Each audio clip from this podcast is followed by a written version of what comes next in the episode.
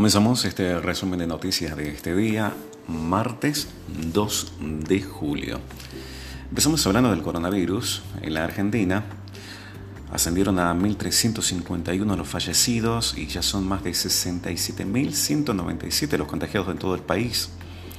En tanto, 44 personas murieron y cerca de 2.667 fueron diagnosticados con coronavirus en las últimas 24 horas en toda la República Argentina. En el mundo se han confirmado más de 10 millones de casos, 10 millones 600 mil. Se recuperó cerca de la mitad, estamos hablando de 5 millones 480 mil personas, y fallecieron 516 eh, mil personas aproximadamente en todo el mundo. El ranking de los países con mayor casos de coronavirus se encuentra a Estados Unidos, con más de 2.738.000, seguido por el par latinoamericano Brasil, con 1.453.000. Rusia se encuentra en el tercer lugar con 654.000. Y bueno, después sigue la India con 600.000, el Reino Unido con más de 300.000, otro país latinoamericano como Perú, 288.000 y Chile en 282.000, un poco más de eso, eh, a nivel eh, de contagios en los primeros puestos. Después quedan atrás España con menos de 249.000 y e Italia le sigue con 240.000. Esto es a nivel general, entonces, cómo se ha comportado la pandemia en las últimas 24 horas. En Latinoamérica, Perú llegó a los 9.860 muertos desde que comenzó la cuarentena focalizada.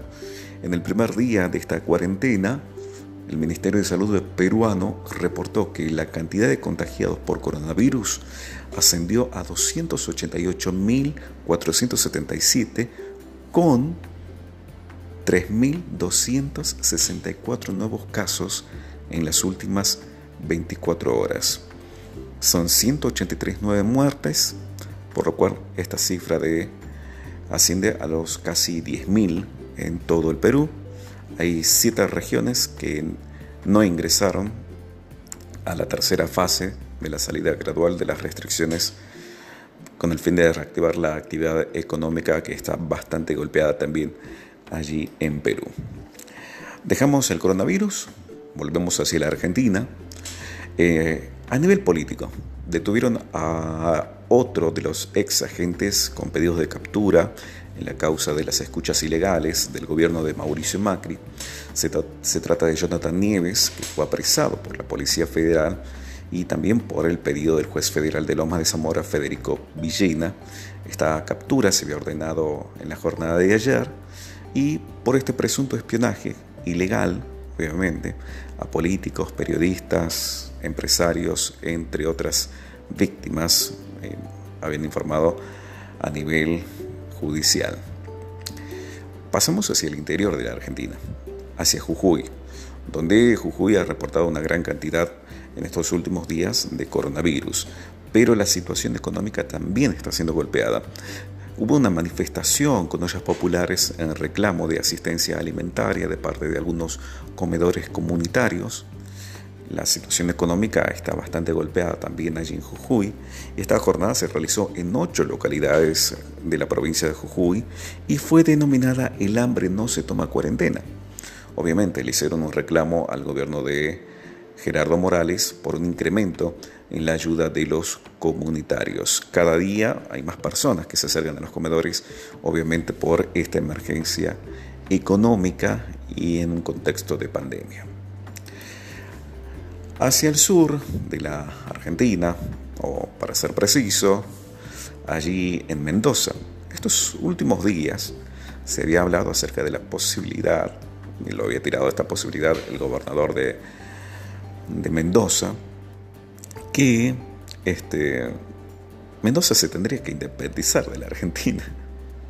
Bueno, un, podemos decir una marcha atrás en esto, porque insiste en su idea de independencia, pero admite que hoy no sería posible que Mendoza sea un país independiente de Argentina. Una provincia independiente que quiere llegar a ser eh, país. Bueno, el ex eh, gobernador también insistió que con su provincia se debería empezar a pensar si no hay que separarse de la nación, aunque reconoció que obviamente no es posible porque la constitución lo prohíbe. Bueno, algunos de los datos de esta jornada.